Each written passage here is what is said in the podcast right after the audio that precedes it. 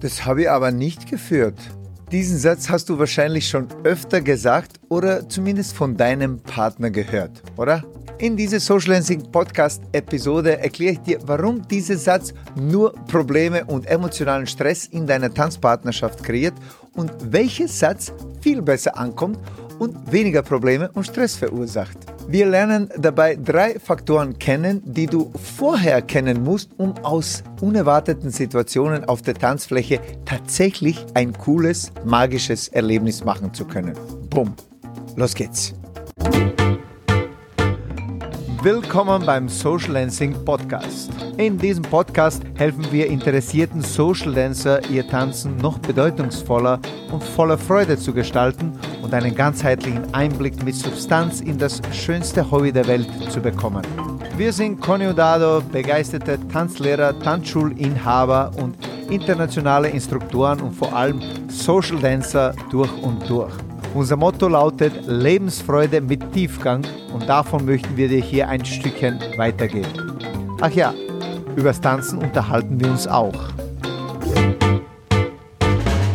Hallo, hallo, hallo, herzlich willkommen in der 50. Folge vom Social Dancing Podcast. Wie aufregend. Und wie du das wahrscheinlich in letzter Zeit mitbekommen hast, es gibt nicht nur die Audioversion von diesem Podcast, sondern ja, das tue ich mir auch an, eine Videoform von derselben Episode. Das heißt, diese Episode gibt's in unserem YouTube-Kanal als Videoversion. Ja, es ist sehr viel mehr Arbeit, ja, es braucht sehr viel mehr Zeit, aber wenn deswegen nur ein paar Leuten mehr geholfen wird, weil sie durch diese Episoden etwas mehr Einblick in ihr Tanzen bekommen und etwas ihr Alltag erleichtert wird dadurch, dann bin ich auch darüber froh und es motiviert mich dann weiterzumachen. Denn ja, die Connys und meine Motivation ist natürlich möglichst vielen zu helfen, die schönstmögliche Zeit auf der Tanzfläche zu verbringen. Und ich möchte damit auch einen hoffentlich positiven, konstruktiven Beitrag in unserer Community gestalten.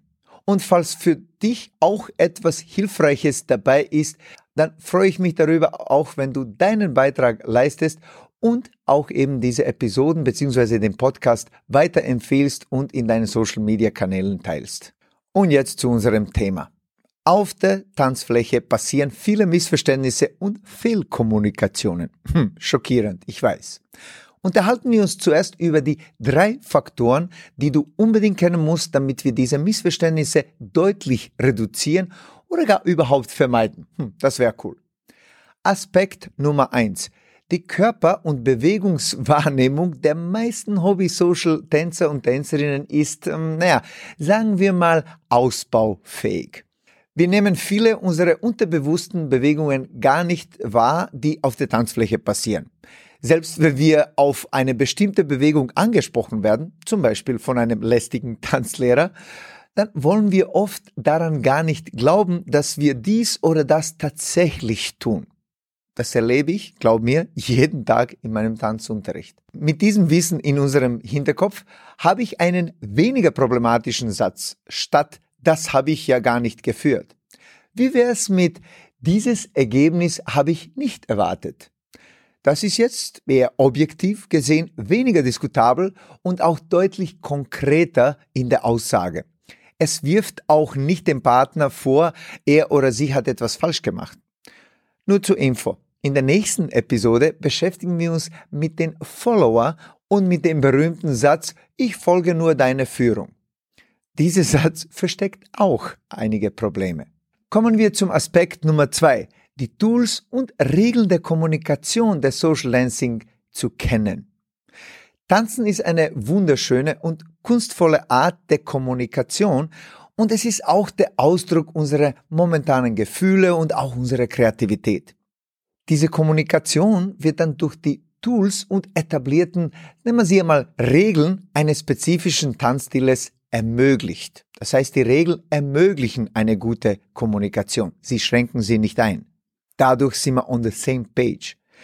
Es gibt einige Tools, die für alle Tanzstile gelten und andere wiederum, die nur für einen spezifischen Tanzstil gedacht sind. Kennen wir diese Tools und Regeln, dann fällt die Kommunikation deutlich leichter.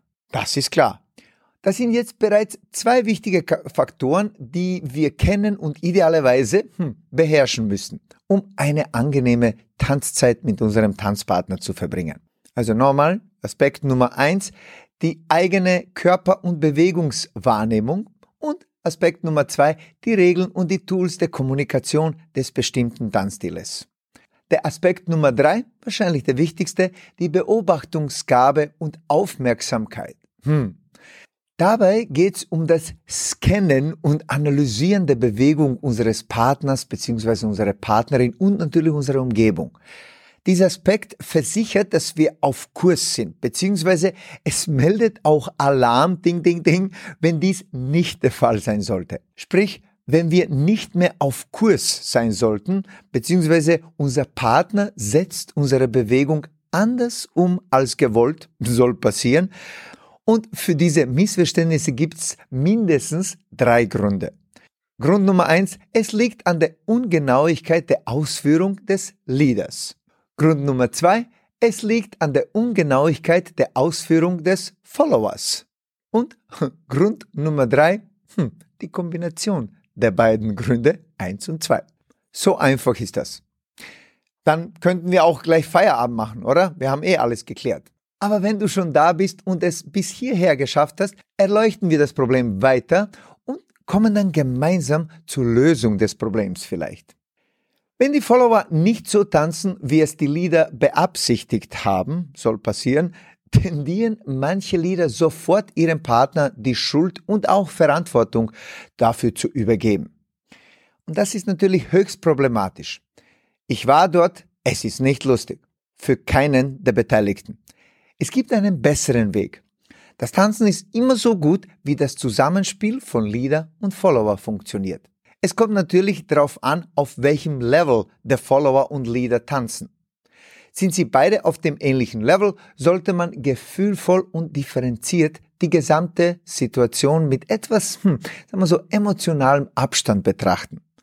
Man darf dabei nie diese mangelnde Eigenbewegungswahrnehmung außer Acht lassen.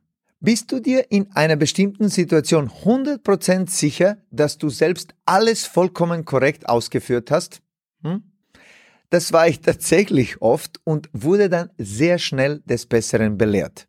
Und natürlich, weil ich ein Mensch und ein Mann bin, habe ich auch daran nicht geglaubt, bis ich das dann doch glauben musste. Die Selbstwahrnehmung, sage ich dir, die ist ein Hund. Wenn der Follower aber auf einem deutlich höheren Level tanzt als der Leader und es passiert ein unerwarteter Output, sagen wir so, einer Figur, hm, dann könnte es möglicherweise daran liegen, dass sie oder er, also Follower, mit ihrer Interpretation die Ungenauigkeiten des Leaders kompensiert und einfach das Beste daraus gemacht hat. Das ist ein Klassiker. Ein unerfahrener Leader ist in diesem Moment oft irritiert und etwas verunsichert. Der Leader müsste sich in diesem Fall entspannen, dem Follower vertrauen und genießen, dass aus seiner unpräzisen Führung viel mehr passiert ist als ursprünglich beabsichtigt. Der Leader muss einfach noch eben Kilometer sammeln, wie das immer wieder sage, und an der Genauigkeit und Entschlossenheit seiner Führung arbeiten. Angeblich laut einigen Member sollte die Social Lansing Academy sehr hilfreich dabei sein.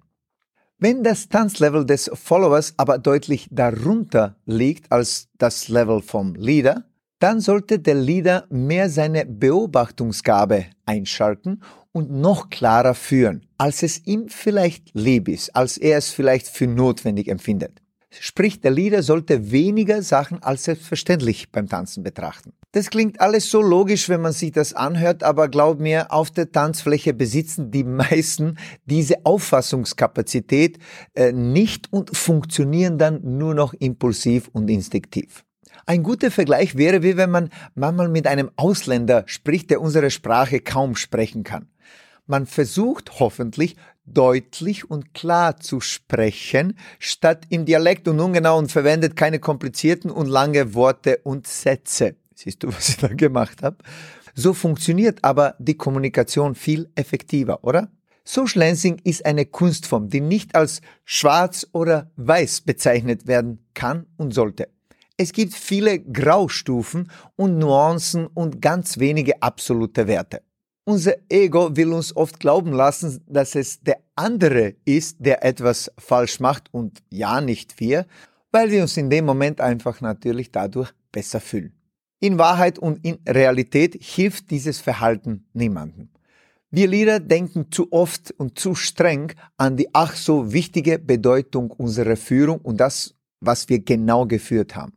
Dabei vergessen wir in kritischen Situationen, dass es beim Social Lensing um einen Dialog geht. Es geht um die Interpretation der Energie, die wir in die Konversation hinein investieren.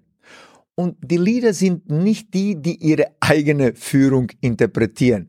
Das machen die Follower. Schon vergessen?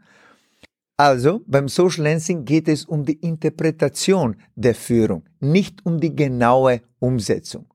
Es macht einen riesengroßen Unterschied, wenn wir das behirnen und auch emotional verstehen. Wir Leader haben oft viel zu fixe Vorstellungen, wie unsere Partnerinnen die Bewegung X oder Y auszuführen sollen oder gar auch müssen. Das ist viel zu anstrengend für alle Beteiligten. Wir sollten viel eher akzeptieren, dass das Ganze von vielen Faktoren abhängig ist und dass es nicht immer genau nach unseren eigenen Vorstellungen ablaufen kann. That's life. Das ist natürlich lange Zeit total irritierend, speziell für manche eher traditionellen Lieder. Aber auf dem Weg und mit der Zeit sammeln wir viele Plan Bs, Plan Cs, Plan Ds und so weiter. Und ja, diese vielen Pläne machen uns auch zu besseren Social Dancer. Also ja, Du bist ein guter Leader, wenn du sehr präzise führen kannst und eine sehr gute Trefferquote deiner gewünschten Figuren erzielen kannst. Du bist aber ein großartiger Leader, wenn du aus einer unerwarteten und nicht geplanten Situation mehrere kreative Ausgänge gestalten kannst, ohne dass es wie ein Fehler oder ein Unfall aussieht und wirkt. Das nämlich macht für mich die Magie des Social Dancing aus. Und das nehme ich an jedem Tag statt dem korrekten Lead and Follow, auch wenn das nicht unwichtig ist.